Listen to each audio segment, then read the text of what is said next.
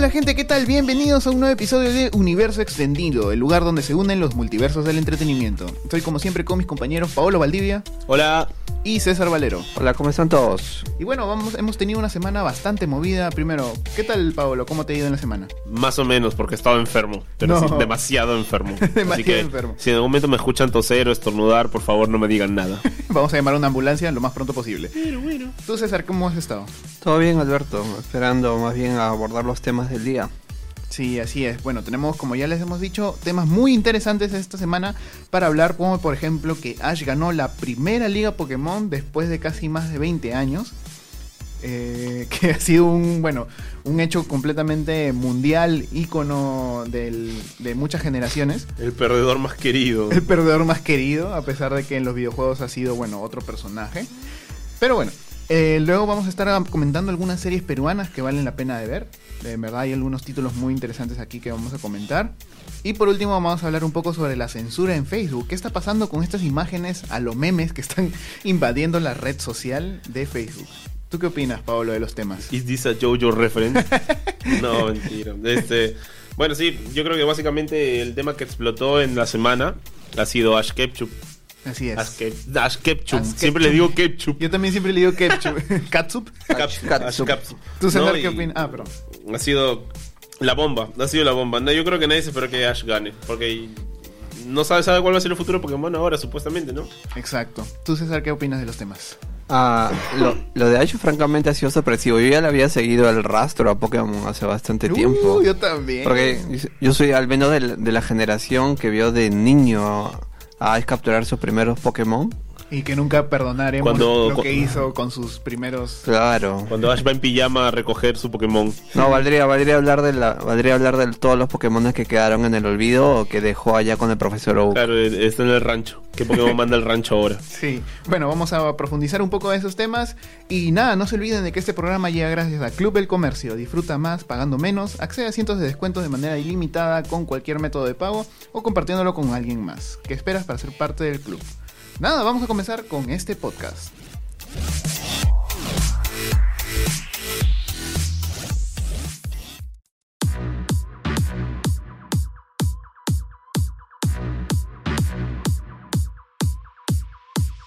Bueno, bueno, estamos aquí de regreso con el primer gran tema de este podcast de Universo Extendido, el episodio 7. Ya vamos 7 episodios en este podcast. Rápido.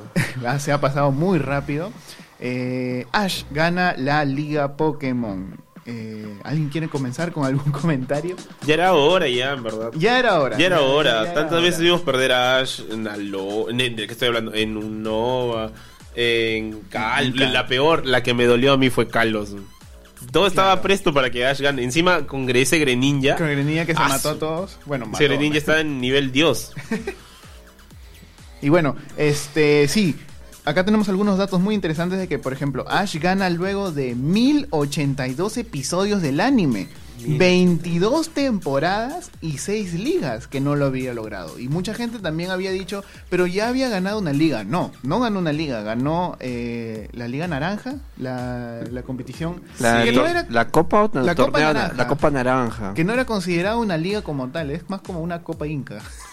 Algo así, más pero, o menos. pero fue un super batallón también el de la liga, liga naranja, copa naranja, como se llama. Claro. Sabes que Pikachu pudo vencer al dragón ahí. Eso yo no me Fue refiero. Sí, fenomenal. Aquí vas en tu Lapras para recoger todo. Claro. Hola, pero es otro de los olvidados. No. Otro de los olvidados. Yo, me- yo sinceramente me esperaba, o bueno, con el pasar de los años yo voy a ser sincero, no le seguí tal como César dice, no, no, no le seguí el rastro a Pokémon, yo me quedé como en la segunda, tercera temporada máximo, y de ahí ya no vi más, no vi más Pokémon, me dolió mucho que haya abandonado a, a Butterfree, a, a, A Prime. Tauros, que era mi Pokémon a favorito. Tauros. Tauros. A Squirtle. A todos, a todos estaba abandonando y yo dije, no, Ash, lo siento, has muerto. ¿Cómo va a dejar a Bulbasaur en casa? Pues a Bulbasaur. Bulbasaur.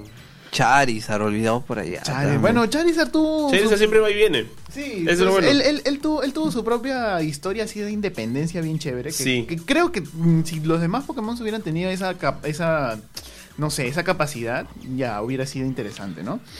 Pero bueno, eh, la noticia ha sido tal que también uno de los directivos de Game Freak, que recordemos de que el juego de Pokémon, si bien es de- la inició todo toda la franquicia inició con Game Freak, con los primeros Pokémon eh, que salieron para la Game Boy. Y este, el directivo Junichi Masuda extendió sus felicitaciones a través de Twitter.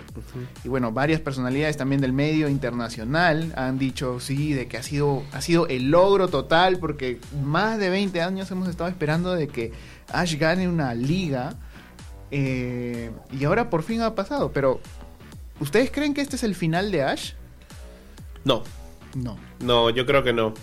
Eh, vamos a seguir viendo la historia de Ash, pero con el reboot de Pokémon como justo habíamos pensado, ¿no? Este, me imagino que será más apegado a lo que es el juego. Porque básicamente la mayoría de personas que, tiene, que tienen noción de Pokémon, de lo que es los juegos, siempre dicen, ¿por qué se desvía tanto de lo que vemos? Sí, es cierto. Justo comentas lo de la serie animada, bueno, el nuevo anime que han anunciado de Pokémon, Ujú. Que empezó como una filtración hasta que después ya se ha sido un secreto a voces, ha sido reconocido, ha sido reconocido por medio mundo. Pero lo que me llama la atención es la naturaleza de este proyecto. Es anunciado como un reboot. ¿Y qué podemos entender eh, por un reboot? Que puede ser un reinicio completo de la saga, que continuar ya sea o no sea con Ash, o contar una historia completamente diferente a partir del mismo mundo de Pokémon, que como dice sería interesante seguirlo desde la perspectiva de los primeros juegos que vimos de la franquicia, allá con el lejano Red también. Eh, Otro sí. personaje que valdría la pena Claro, yo no- rescatar yo- alguna vez para... Yo siempre he querido ver a Red en la, en la historia que hemos visto de Pokémon. De hecho, ¿no? hubo, no me acuerdo en qué momento salió, pero hubo un pequeño Claro. anime de, de dos episodios, tres episodios creo, donde salía la historia. Claro, de Red. es... Claro, ese, que ese, esa cuenta la historia original, obviamente cortada, del, del videojuego. Claro, esa es la, la, Y fue un muy- una muy buena animación, buen proyecto, Y a mí no, me solo, gustó. no solo eso, sino que cuando salió este Pokémon por su aniversario, sacó Pokémon Generations, Ajá. que contaba la historia de los juegos divididos en mi- 15, die- no, casi 20 mini episodios. Esta Fue genial. Claro, Fue entonces genial. yo creo que a través de esos éxitos es que eh, la compañía de Pokémon Company ha decidido hacer esta especie de reboot. Eh, de momento lo único que se sabe es que, o bueno, ni siquiera eso, ¿no? Porque todo lo que tenemos, tal como dice César, son secretos a voces. Que Sí. se va a llamar Pokémon a secas. Ni Y eso, Pokémon- eso también sería una señal de lo que podría pasar con Ash Ketchum. Sí. Sí. Yo al menos creo que podría funcionar a, eh, a lo mucho como una especie de spin-off si es que Ash va a seguir de largo con su historia. Porque como bien dijeron hace poco, este me parece la, vo- la misma voz de Ash. Eh, La Seiyu. ella, La dijo, ella dijo que si bien Ash ganó la copa, aún no es un maestro. Y eso tendría relación No, con le que, falta mucho todavía. ¿Cómo con que todavía hay un camino que seguir para Ash Ketchum. ¿Cómo dice la canción? Quiero ser siempre el mejor. Mejor que nadie más. Claro, y la idea es que la idea es que se convierta en un maestro Sí. Pokémon del nivel que de estos otros personajes que hemos visto en los juegos. Pero y Ash todavía le falta para eso. Quiero volver a ver a Gary. O a Gary Oak, Quiero volver a Gary Oak. personaje. El regreso de Gary. Bueno, Gary era eh, Ga- Gary es la representación de uno de los protagonistas de los juegos de Pokémon, es Purple. Claro, o sea, Pero- él, él, él sí eh, llegó a... Él llegó a ser campeón de Liga Pokémon. Claro, llegó a ser campeón de la Liga Pokémon y Ash no, hasta ahora. Es el- es- pero la cosa es que lo que yo creo que lo que podría hacer Game Freak y Nintendo es que no- nos den una historia de Ash. Ya. No nos han dado una historia original de Ash. Claro, nos han dado que- Red, nos han dado a Green, nos han dado a todos. Pero no nos han dado una de Ash. Claro, porque, Denos una de Ash. porque la, la historia hasta ahora en los animes, por lo que yo sé de, de, de Pokémon, ha sido como que, bueno, por lo menos la primera serie la, con la que se debutó toda este, esta fiebre de Pokémon fue que Ash es un niño que quiere convertirse en un maestro Pokémon, entonces se va de su casa a los 10 años, nadie sabe por qué, nadie sabe cómo en este mundo los, los niños de 10 años pueden viajar solos por el mundo, y este encuentra a Pikachu, su, su Pokémon, su starter, y viven mil mágico aventuras que termina ahora recién después de 22 años con la Liga. Ve a Jojo. Ve a Jojo. Jojo. Pero Ese fue el día, ese fue el es día que los Spearow casi los matan. ¿no? Sí, es, fue- es importante eso porque Jojo era un legendario que se- no se le presentaba a nadie. Claro, ¿Por- exacto. ¿Por qué se le había presentado a Ash? Era el destino. Será el Después. destino, pero el destino después de 22 años recién le dice, oye, sí, ganaste. También es interesante ver cómo ha evolucionado al menos la gráfica de Pokémon desde ese primer Ah, episodio sí. Y de hecho ha sido, eso ha sido hasta lo como cosas- es ahora, Ha pues. sido una de las cosas más, más este, Criticadas.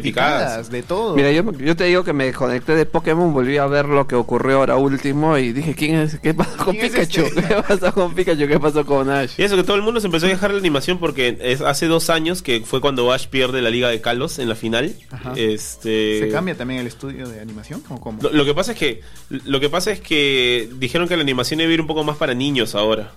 Ah, y por eso... Esa es la razón por la que vemos a Ash, un Ash completamente distinto que Ash de 10 años creo que ahora tiene 8. Claro, hay que, hay que, hay que ser sinceros, pues Ash ha estado evolucionando eh, supuestamente con ese con esa mentalidad para que vaya creciendo, pero Sí. al después ha sido como que no, han tenido, Pero es que obvio, han mantenido 10 años. Es que ¿sabes, ¿sabes por qué? Porque por ejemplo, en cuando al final de Kalos, cuando Ash pierde la liga y se enfrentan se enfrentan a al equipo de enemigos que querían llevarse a Sigarde, que era un Pokémon legendario que ellos habían creado. Este Ash y Sereni, Serena, Serena creo que se llama. Sí, era Serena. Serena. Sí, Serena fue la, la última, que me pareció la mejor compañera después de Misty. Serena está enamorada de Ash. Y hay, una escena, En donde, sí, sí, sí, la escalera. la escena de la escalera eléctrica, en la que dan a entender que Serena le da su primer beso a Ash. Y que. Ash también besa por primera vez. ¿Y cuántos años se supone que tiene Ash? Es que 10. Se supone que Ash tiene 10 años. Pero, o sea. El, pi- Es- el pico máximo de animación fue Kalos. No hay de otra. Sí. X, Y y Z fue lo mejor. Y bueno, y como le, como hemos estado comentando, después el cambio de estudio de animación ha, ha sido ha chocado bastante a los fans. Pero hay que entender de que es un cambio de público, bueno, al revés, que no se ha cambiado el público, quieren de todas maneras este eh, crecer su audiencia en, con los niños eh, y por eso tal vez no veamos nunca un Ash crecido. Este, lo de estos cambios también va acorde a cómo están dándose modificaciones en otras franquicias en todo el mundo. Como sabe, como sabemos que si bien nosotros hemos crecido con estas con estas producciones, la intención de los estudios es capturar nuevo- nuevas audiencias, públicos más jóvenes. Y por eso se, se busca o se reconstruye los personajes de, de otra forma. Y esto ha sido igualado por otros en otros en otras series animadas en un caso emblemático es el de Thundercats que generó todo un escándalo cuando se vio cómo se- cómo figurarían ahora personajes como También lo León o los Teen Pantro Titans. Teen Titans Go, iba a decir Titan es otro claro ejemplo Y fue muy gracioso porque también yo, yo me acuerdo cuando salió recién que qué le están haciendo a mis titanes, que todo, pero la gente es como que es que ya no son tus titanes, ya son de una nueva generación. Por y supuesto. los que has sí. visto tú igual Y Teen los Titan igual. Pero bueno, vamos a ver qué eh, va a deparar el futuro del anime eh, con Ash también, qué es lo que va a pasar más adelante. Se va a revelar todo el veintitantos de septiembre, donde The Pokémon Company va a dar nuevos datos de este anime y lo vamos a tener todo siempre. ¿Datos de qué? ¿De septiembre? Sí, el 23, 22, si no me equivoco. ¿Van a, dar- van a revelar por fin? Van a revelar algunos Pero datos del nuevo nada, anime. no se sabe nada más. Solo se ha visto un pequeño teaser donde salen los Pokémon de, de todas las generaciones, de la primera, segunda, tercera, cuarta, todas, y de varias regiones. de Yo sinceramente me quedé en la tercera generación, de allí ya le, le seguí el paso. Me aprendí con Pokémon Go, eso sí. Ya. He jugado bastante Pokémon Go, pero de allí al menos a nivel de la serie de televisión. Ahí, Ahí, pues. Que te quedaste en Join. Claro. Claro. Vamos, a, vamos a ver qué, qué sucede con este nuevo anime. Pronto va, va a haber más información y por supuesto lo van a tener en la web de MAG. Y bueno, sigamos con el siguiente gran tema de este podcast, las mejores series peruanas para ver. Asu. Ah, eso, eso está interesante. Asu. Usted, a ver, eh, tal vez algunas personas que nos escuchan de otros países no saben, nosotros somos eh, redactores de MAG, eh, del comercio, una sección del comercio. Perú. Perú, que somos de, de Perú, de Lima. Y eh, bueno, siempre con este boom de Netflix, de las series españolas, siempre ha sido también una, una esperanza de nosotros ver tal vez alguna serie peruana en Netflix. Y justo estábamos conversando de, han habido buenas series a lo largo de la historia de la, de la televisión peruana que pues siempre ha sido objeto de referencia. Como por ejemplo, yo recuerdo mucho eh, La Gran Sangre, ha sido una Sí. de mis series favorit- peruanas favoritas, eh, de acción, criminalística, eh, obviamente ficción, ha sido este...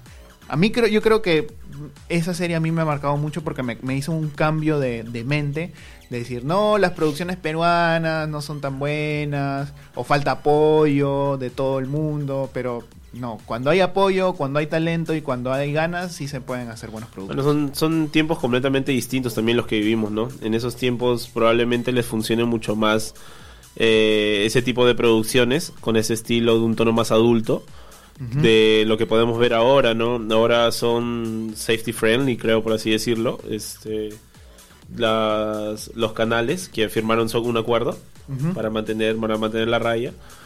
Como te digo, eran otros tiempos. Yo me acuerdo que, por ejemplo, en el canal 5 eh, Panamericana en las noches pasaban películas con temáticas para adultos, muy adultos, ¿no? Claro. Sí, este. Y así, ¿no? El canal 4 también. Me acuerdo que el canal 4 tenía sus producciones Esta Sociedad, que también tenía tocaba temáticas muy adultas. El canal 12 fue el canal 2 fue el canal es el que se dobló, porque con la gran sangre, pero yo particularmente con Lobos de Mar, justo que le comentaba a ustedes antes. Claro, el Capitán Pérez. Yo, yo recuerdo que la veía cuando estaba en colegio, secundaria. Claro, buen final. Sí, buen son, final. son series que han, bueno, han marcado a estas generaciones. Y, ta- y también fue bastante interesante porque marcó, empezó una corriente que no existía propiamente en el Perú, la, Sí, claro. la del crossover, cuando, Sí. por la relación entre Lobo de Mar y la Gran Sangre. Con Sí. Tony Bates. Claro, Tony Blaze. El gran crossover, Marvel, ahí, de aquí sacó Marvel. la- que a mí me parecía increíble esa serie, ¿eh? te lo juro. No, no he visto otra serie que me haya llamado tanto la atención como esa. Bueno, Sí. Misterio también me pareció buenazo. No, Misterio Sí, también es Misterio muy es- buena, pero también en mi top top de lo que he visto, al menos realizado en Perú a nivel de serie de televisión, siempre va a ser Lobos, Lobos de de Mar. Mar, sí, Lobos de claro. Mar. Lo de Mar, incluso sería interesante que alguna algún servicio de streaming lo consiga. A ver Sí, si lo Porque remasteriza. yo me acuerdo que lo estu- estuvo en YouTube bastante tiempo, pero ya fue retirado por tema de derecho de autor. Claro. No, pero sería, sería genial que cualquier servicio de streaming lo remasterice, porque no, no sé si está en Movistar Play, no lo sé. Eso ya se- sería, sería cuestión de comprobarlo. Sí. Pero lo que sería genial sería una remasterización, ¿no? Con, con la calidad que tenemos ahora. Hablando de, series que tengan Movistar Play, este el Pataclown cuenta como serie de televisión. Sí, exacto. Claro. Pataclown, eh, Pataclown. Si nos vamos para Clown serie estilo de Big Bang Theory, puede ser, ¿no? Justa- justamente eso iba a comentar. Pataclown era, bueno, fue una serie también, como dice Paolo, este, con bastante temáticas adultas, aunque nos hacía reír bastante. a No, pero los- eran temáticas adultas tocadas de un estilo súper, súper, súper safe, por así decirlo, ¿ah? Bueno, Súper- tan safe no, creo. Safe no, soft. Eras, Ya. to- lo tocaba súper light. Sí. Es verdad. es- lo estaba Además, el horario de Pataclown era familiar, pues. Sí, siete claro, de 7 de la noche. Pero Pero claro. 7 de la noche, ¿no? Exacto. U, Entonces, I, para- U, A, A. Entonces vamos, sí, el, de hecho, eh, y creo que hasta el día de hoy muchos eh, eh, se han hecho viral varios memes con respecto a Pataclown. De hecho, los mismos actores siempre recuerdan con cariño eh, lo que pasó en la serie, eh, muy aparte de todas las cosas de producción que, que hayan tenido en su momento. Eh, eh, se ha comentado también de un regreso, pero pues todo, todo Mm. son teorías, todos son teorías, todos son... eh, Bueno, Pataclown tenía la libertad de, por- de poder tocar cualquier temática, ¿no? De hecho, hace poco Cualquier salió tema. una, una- un episodio prohibido, entre muchas comillas, que fue el episodio del, ¿De la Sunat? de la Sunat. Sí, buenazo. que era muy bueno, pero es que prácticamente está, era una crítica hacia las Por instituciones públicas. Pero es que básicamente eso se trataba Pataclown, ¿no? Exacto. Era la ironización de todo tipo de situaciones que para el Perú estaban mal, o que son muchas temáticas de abusos, y por ejemplo... claro, el machismo. Por supuesto que sí, claro. El machismo, todo eso. eso. Entonces era, era muy interesante verlo de una manera un poco más este cómica, pero... Nada, es una de las series que también yo siempre voy a guardar en mi memoria. Y de lo que hay últimamente, este eh, Canal 4 me parece que hoy en día acapara lo que es al menos lo que la audiencia del público que ve televisión.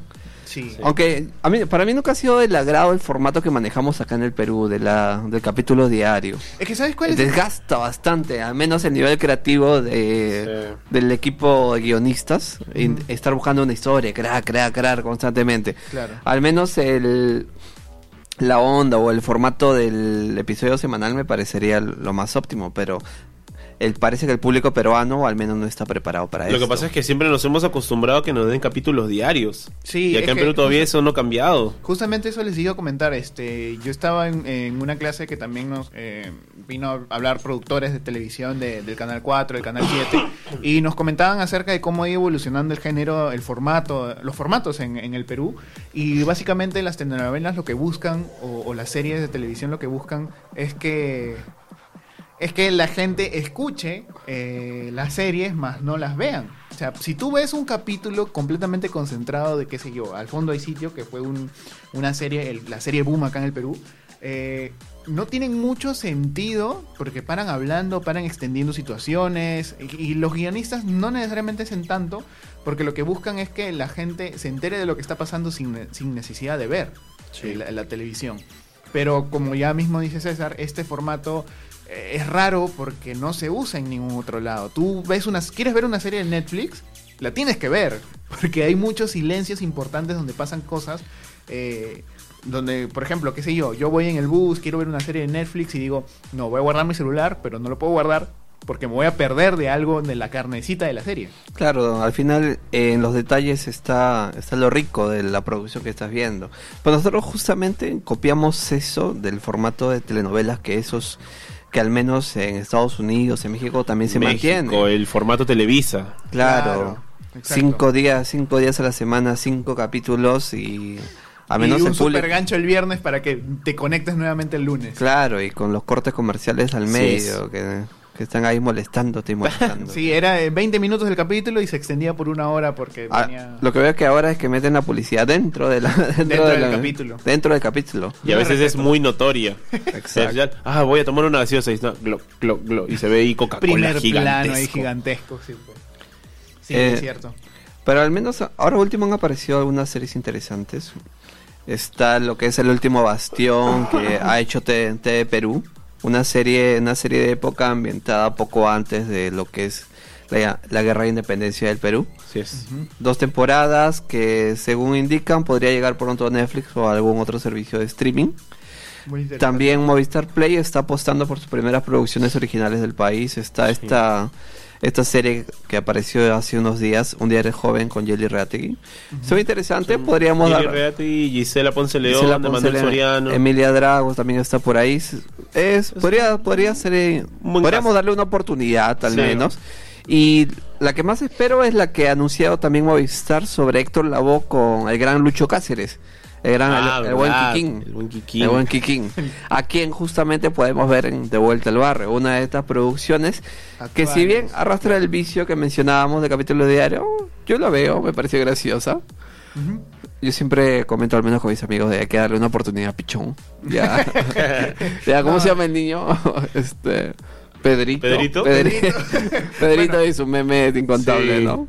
Eh, algo que no podemos negar es así, mucha gente puede criticar las producciones peruanas, la televisión y todo, pero al final el éxito está en los números y los números im- impulsan a la producción de este tipo de, de- de series, entonces Bueno, la- la forma como funciona la televisión es casi mundial. Es números y números es público, tipo de público, La target, audiencia, la, claro. la audiencia necesaria para, Rating vender, para, vender la, pu- para vender la publicidad.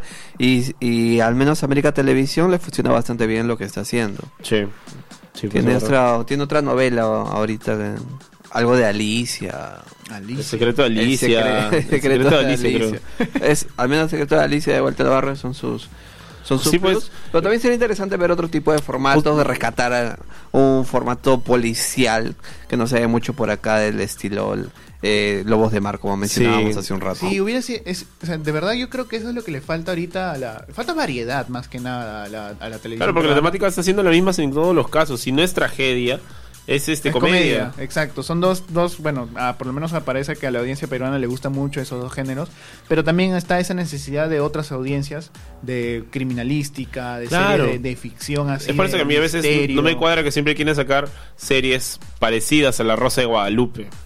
Sí, Acá en. Perú Pero- han habido varios. pero la, la rosa funciona y allá al menos Claro, es en el México en México es un boom es el cada boom año de los boom en México, acá en todos lados, sí. Ese, Sí, es tipo de serie a la que llama un- una historia por capítulo, un, pro- un procedimental, este jala bastante bien porque a la gente al final le, gust- le gusta ver historias y si tiene verdad. y mientras más raras mejor. Mientras No, y más ca- rara- son situaciones cada vez más extrañas. Sí, mientras más también... Es cierto, mientras más raras mejor, pero también hasta cierto punto para que tú te puedas identificar con eso. como ah, que, claro, claro. "Eh, Tan yo, soy yo, que no sé qué, a mí me pasó. No, Y lo que también tenemos encima son lo que el, el boom de las telenovelas turcas, que aunque no lo crean, no solo es en el Perú, en toda la región. eh, producciones tipo, tipo Fatmagul o Amar por Siempre eh, le funcionan. Al menos a, a los latinoamericanos nos encanta. Y no solo a nosotros.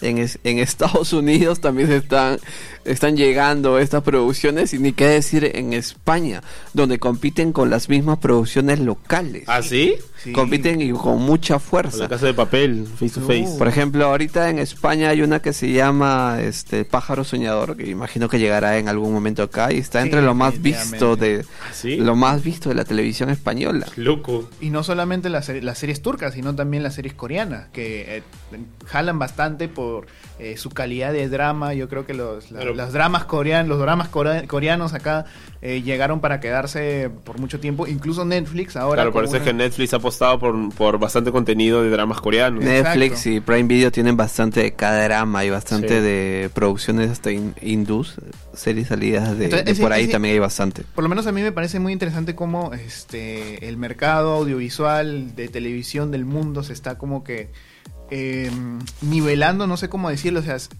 el internet ha permitido justamente Claro, eso. la diversificación de, de materiales audiovisuales, de producciones audiovisuales en todo el planeta, ¿no? Exacto. Ya lo podemos antes, ver. Antes no, uno no, no, no podía ver tanto contenido, pero ahora que tenemos las puertas abiertas prácticamente de todo el mundo, podemos este, saber, bueno, esto es lo que funciona, esto es lo que no, entonces, y ver grandes Antes éxitos de Querías ver dramas también. asiáticos, Canal 7 nomás, esperar que lleguen, repetirían los capítulos. O Canal 5, ¿no?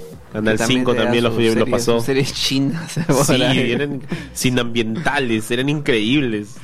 Pero bueno, por supuesto, todo esto eh, va a seguir evolucionando. Vamos a ver qué es lo que nos traen las nuevas producciones peruanas más adelante eh, con respecto a esta oferta, ¿no? Que, a esta competencia que viene de Yo, otros países. yo esperaría al menos la primera serie original peruana de Netflix. Uy, ¿Qué podría pasar? Si ya está en México, ya está en Brasil, ya está en Colombia. Vamos Y a- está en Argentina. Chile también. ¿y quién, quién dará el gran paso a Netflix? Netflix, ¿qué hará con Perú? Vamos a verlo final, todavía. Lo que necesita es una historia y una, una buena productora. A veces no es necesario tanto dinero, sino una producción inteligente con los recursos que, que hay a la mano y sobre todo una buena historia. Eso es lo más importante. Lo único que yo espero es que eh, sea lo que sea que salga en Netflix, pues los peruanos lo vean de buena manera y digan, y sea algo que también nos represente, ¿no? Porque creo que un gran problema de las producciones peruanas es que mucha gente dice, oye, pero esa producción a mí no me representa. A pesar de que tu audiencia es lo que ve, eh, mucha gente dice, no, pero yo no veo eso. Pero no es cuestión de que tú no lo veas, es cuestión de que tú te identifiques como peruano para decir, oye, eh, mi país puede producir estas cosas, Sí, vamos claro. a seguir adelante, ¿no?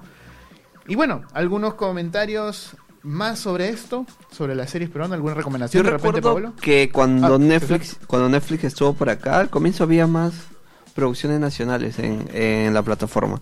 Incluso me parece que La Gran Sangre estaba por allí. ¿ah? En Netflix. Netflix. La gran Claro, Sangre. al comienzo de No me los... acuerdo. Yo sí recuerdo, no me haberlo, acuerdo. ah, recuerdo haberlo visto en, en el catálogo. No sé si, si me equivoco, pero... Bueno, por ahí de repente en los comentarios también alguien nos puede verificar si, si alguna vez vio a La Gran Sangre en Netflix. Sería un datazo, la Sería un verdad, datazo, ¿no? Para ver si, si hay alguna manera de devolver la licencia. O sea, que, que vuelva, ¿no? Porque ahora Bueno, que- acá la, Latina lo emitió, a ver si, se- si nos dan una chance de volver a verlo, ¿no? Exacto, ¿no? Y Pablo, ¿algún comentario extra sobre este tema? Remastericen Lobos de Mar, por favor. es lo, Por lo único, lo único que necesito, o sea, que remastericen Lobo de Mar, Misterio, La Gran Sangre, como dices. Y los temas, la música de estas, estas series eran buenísimas. ¿no? Sí. El de Lobos de La- Marco de la era Sarita. muy la buena, Sarita, claro. la Sarita, Cuchillazo. Cuchillazo era de un boom, era un boom. Oye, sí. Y de la gran sangre que se cuiden los malditos. ¿no? Claro, claro, claro, ¿verdad? La- el, el apartado musical también era muy bueno en ese entonces. No, no, no digamos que, que los de ahora están mal, o sea, también son buenas producciones, pero eh, nada, está esa nostalgia que muchos quisieran volver a, a sentir, ¿no? Y o sea, mm, yo creo que también aparte es el, el contenido, el- la calidad de contenido que nos daban en eso, ¿no? O sea, la producción era wow, pero te contaban historias que se sentían muy reales. Que probablemente nosotros como niños no los sabíamos entender muy bien, pero cuando crecimos sí. Ahora, lo que se busca es que estas producciones puedan tener el mismo tono y que sean conocidas, ¿no? Nada más porque te apuesto que no muchos niños, niñas que ahora conocen, le dices Lobos de Mar, ¿qué es Lobos de Mar? Claro, que es lo de más. ¿Qué es la gran sangre? No sabes lo No que era nuestra saben. infancia. No saben que habían, habían niños que se rapaban la cabeza para ser como los- dragón. eran los, los Avengers peruanos. Exacto. Pero bueno, vamos a seguir con el último gran tema de este podcast, eh, ya para cerrar, que es eh, Facebook y la censura. Que está sucediendo con algunos memes, con algunas bromas, este, algunos pueden considerar de mal gusto. Pero, Pablo, ¿qué está pasando? Lo que pasa es que Facebook hizo un cambio en su algoritmo y las personas no encontraron mejor manera de, de reírse, por así decirlo, del algoritmo que haciendo memes, ¿no? Claro. Todo comenzó porque eh, Facebook deshabilitó la... Para, para el robot de Facebook, para el robot de Facebook, cualquier imagen que tenga dos cosas iguales y una acercándose, ya es automáticamente una imagen ofensiva. ¿Por qué? Porque siente que hace referencia, dentro de lo que es su algoritmo, ¿ah? siente que hace referencia al atentado del 11 de septiembre en las Torres Gemelas. Exacto. Entonces las personas dijeron, ¿saben qué? Vamos a jugar con esto. Y hay un montón de páginas que se han puesto a jugar diciendo, por ejemplo, a, a, a ver, a ver, A a ver si Facebook a ver sube Facebook, esto. a ver Facebook si puedes con esto. Claro, A ver si, a ver si, es, si esto, si esta referencia es buena para Facebook. claro. Y, es raro coloca, por ejemplo, do- yo la última vez coloqué en mi página, puse dos, dos, dos, dos Tom Holland y al costado puse un misterio volador. Fui censurado.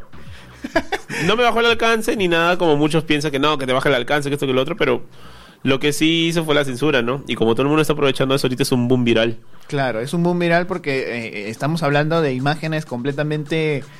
eh, Sacadas de tono, o sea, Sí, normal, que no, no tiene nada que ver. Claro, son inofensivas en el sentido de que, que- qué sé yo, yo he visto hasta dos perritos que se ponen con, con un burrito este, acercándose y es como que es censurada la foto. Entonces uno, uno ve esa foto censurada y al principio le da miedo. Yo cuando eh, hace unos días empezó todo este boom, yo estaba revisando Facebook y me salían un montón de imágenes censuradas. ¿Qué está pasando? Y las veía por obvia curiosidad, porque eran páginas sanas, entre muchas comillas, que veía y eran memes de, de así, tal cual. Dos evangelios con racial al costado, este, dos perritos ahí con, con, con un hot dog al costado.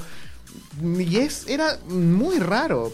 Ahora, ¿qué, qué, qué, qué, qué va a pasar? Yo- ¿Tú crees que Facebook se mantenga así, con esta censura en alto? Sí. No, yo creo eh, que sí, ¿eh? No, yo creo que el, Uy, el algoritmo. está chévere. O sea, que el algoritmo acaba de actualizarse y es perfeccionable lo ocurrido. No, sí, de, de todas maneras.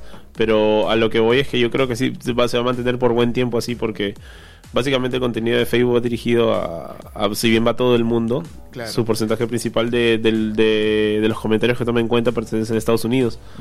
Entonces, yo creo que para la gente en Estados Unidos ese tema es muy sensible.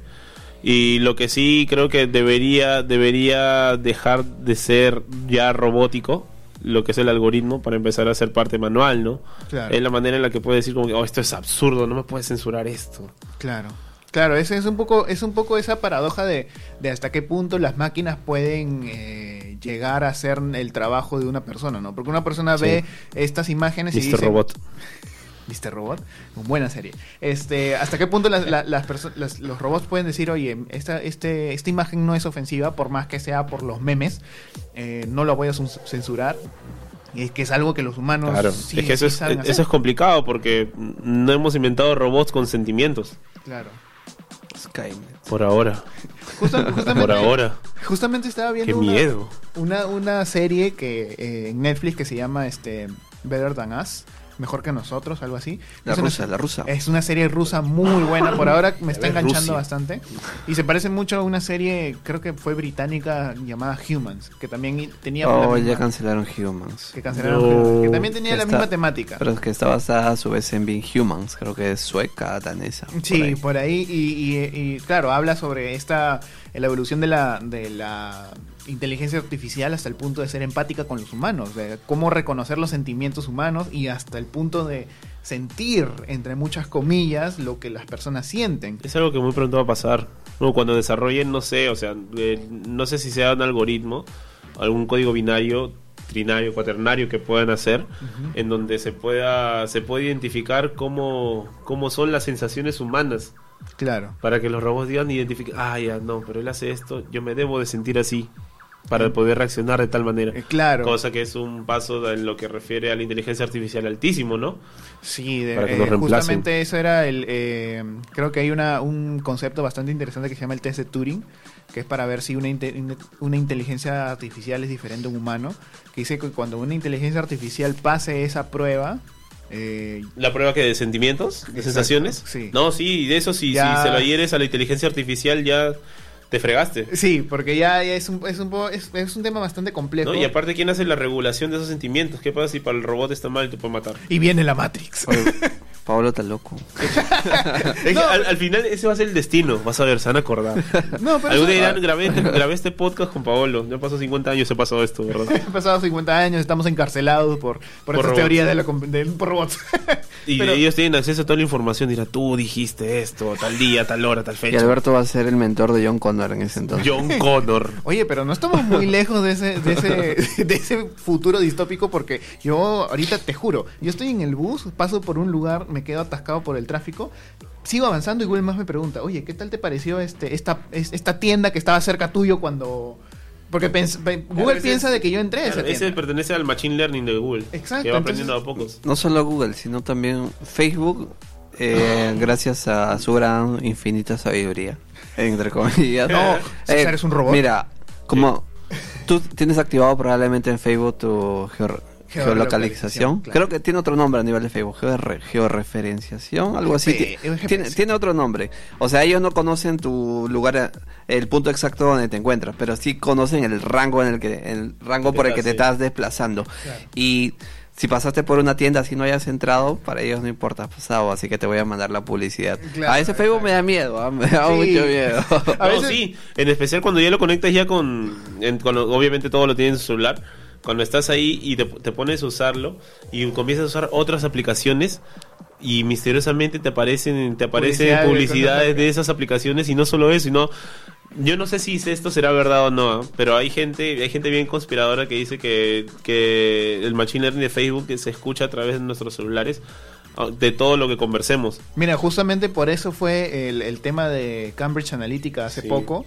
Bueno, hace poco, hace creo que ya un año pasó el, el- todo este tema del- de, la, de la privacidad de los usuarios en Facebook, cómo se estaba vulnerando. Eh, es un tema bastante complicado y justo como, como este tema de la, de la censura en Facebook da a pie a, a muchas teorías Pero es- eh, conspiradoras. claro, es que es obvio, porque por ejemplo, esto que acá, lo- yo me imagino que lo que es el contrato de Facebook, cuando tú le das, cuando tú le das permitir el ingreso al canal de voz, permitir el ingreso, el ingreso a tus fotos, el permitir el ingreso a cámara, todo eso, es como que yo decir, ah ya, si me ha dado a permitir es porque él está aceptando el contrato de que yo tengo acceso a todos sus, a todo su equipo, ¿ya? Claro, mucha que gente- es como todas las aplicaciones. Claro, pero mucha gente piensa de que es como que, ya, voy a permitir de que la aplicación utilice mi micrófono para yo poder grabar las notas de voz, que sí, en parte es eso, pero también le estás dando a Facebook la posibilidad de que, oye, utiliza mi voz si quieres en algún momento. O sea, de repente, que, que- quién sabe, de repente Facebook está haciendo este eh, bases de datos llenos de todos nosotros. ¿Saben,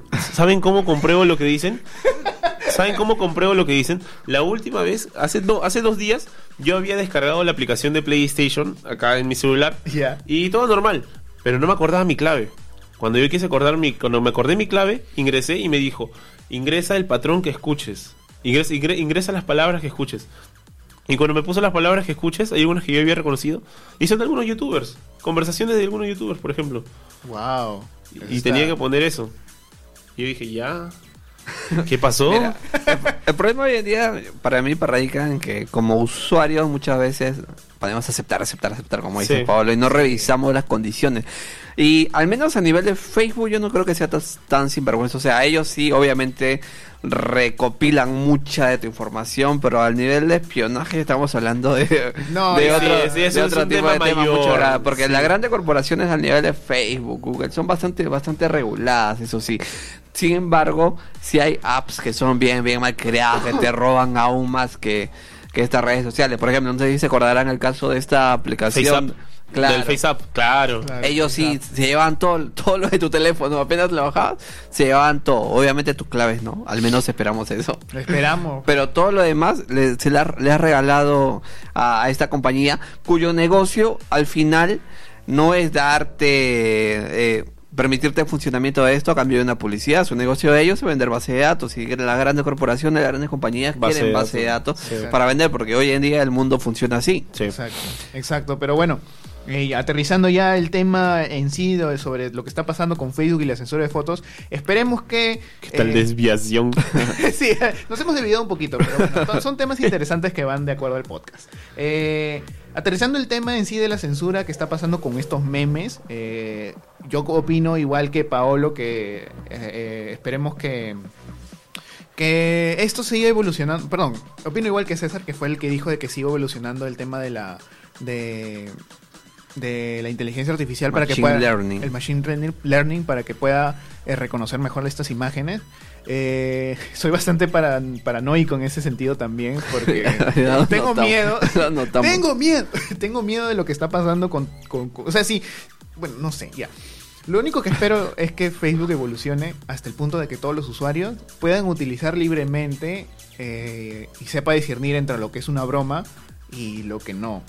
Sí, claro. Pero por mientras la gente va a seguir haciendo sus memas. Sí, obviamente va a ser- va- van a seguir apareciendo memazos. ciencia Y en cierta. parte es- se dan cuenta de que es el, el efecto contrario a lo que querían. O sea, si sí, Facebook- claro. si Quería Facebook que no lo hicieran, lo va a hacer más. Claro, exacto. Eso, ellos solitos van a aprender eso. Pero Ah, mientras sí, un robot a no lo ciencia sé. cierta, me- a mí no me salió ninguna de esas cosas en mi muro. No. Como por, No. usted- por ustedes me enteré que estaba pasando todo este boom. Sí, fue muy chistoso. Fue muy gracioso, pero. Ahora, pero antes, antes de que me corten, y ya retomando el tema el de la censura propiamente que realizan las redes sociales, sabemos que Facebook controla, eh, aparte de esta red social, Insta-. Instagram y WhatsApp, que son otras de las, gran- las grandes usadas. Y siempre me llamó la atención un debate abierto, al menos por las corrientes feministas, el movimiento que todos debemos apoyar, obviamente, es el tema de la censura de ciertas fotos a las que Facebook puede considerar eróticas o de, o de índole sexual.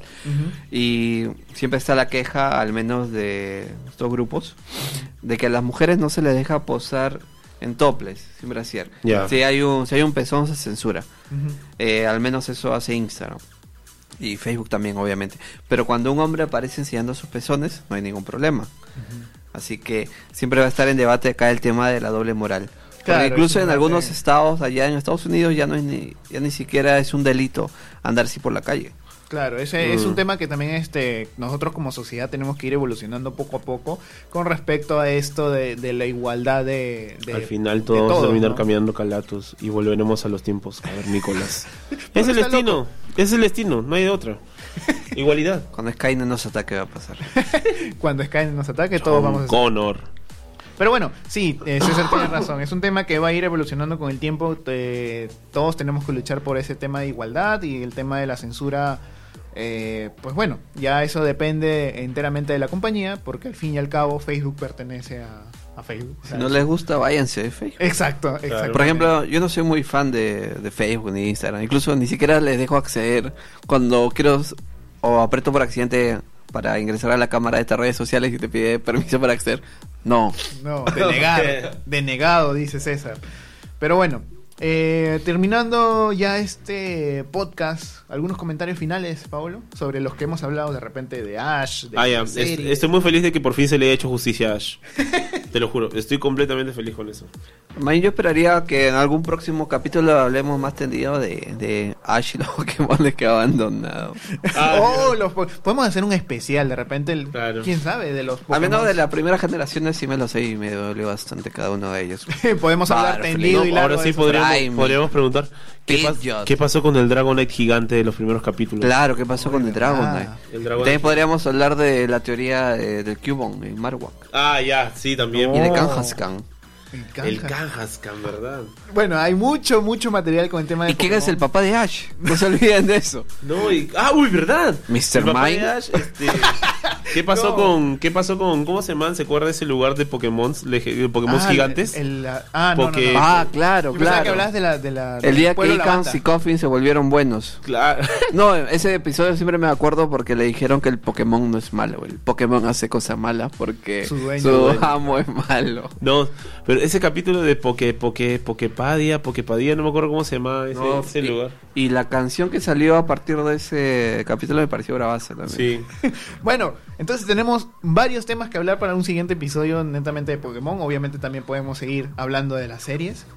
Y siempre recordaré la vez que al- mi amigo Alberto Siccha este, me dijo que Red es el papá de Ash. ¿Qué? Yo dije eso. ¿En qué Hice momento? una nota todavía, creo. Oye, Alberto- Son teorías, son Ahora teorías. sí, ahora sí Alberto se volvió... Ah, Pokémópolis se llamaba. Pokémópolis. Claro, es un capítulo en el que se enfrentan este un Engar gigante con una Alakazam gigante. ¿Verdad? Y sale un. Jigglypuff gigante que le chica y todos... Y todos se duermen, Sí. sí. ¿Qué pasó con eso? ¿Qué pasó con Co- Pokémópolis? Bueno, siguiente especial, ya lo estamos anunciando, Pokémon. Pokémon, y todas las teorías conspiranoicas del pueblo Lavanda, los creepypastas. Pokémon, todo. Ya está bien. Bueno muchachos, nos despedimos, nosotros somos Universo Extendido con Paolo Valdivia, César Valero y quien les habla Alberto Siccha y nos vemos en el siguiente episodio. Chao, chao. Chau. Adiós, adiós.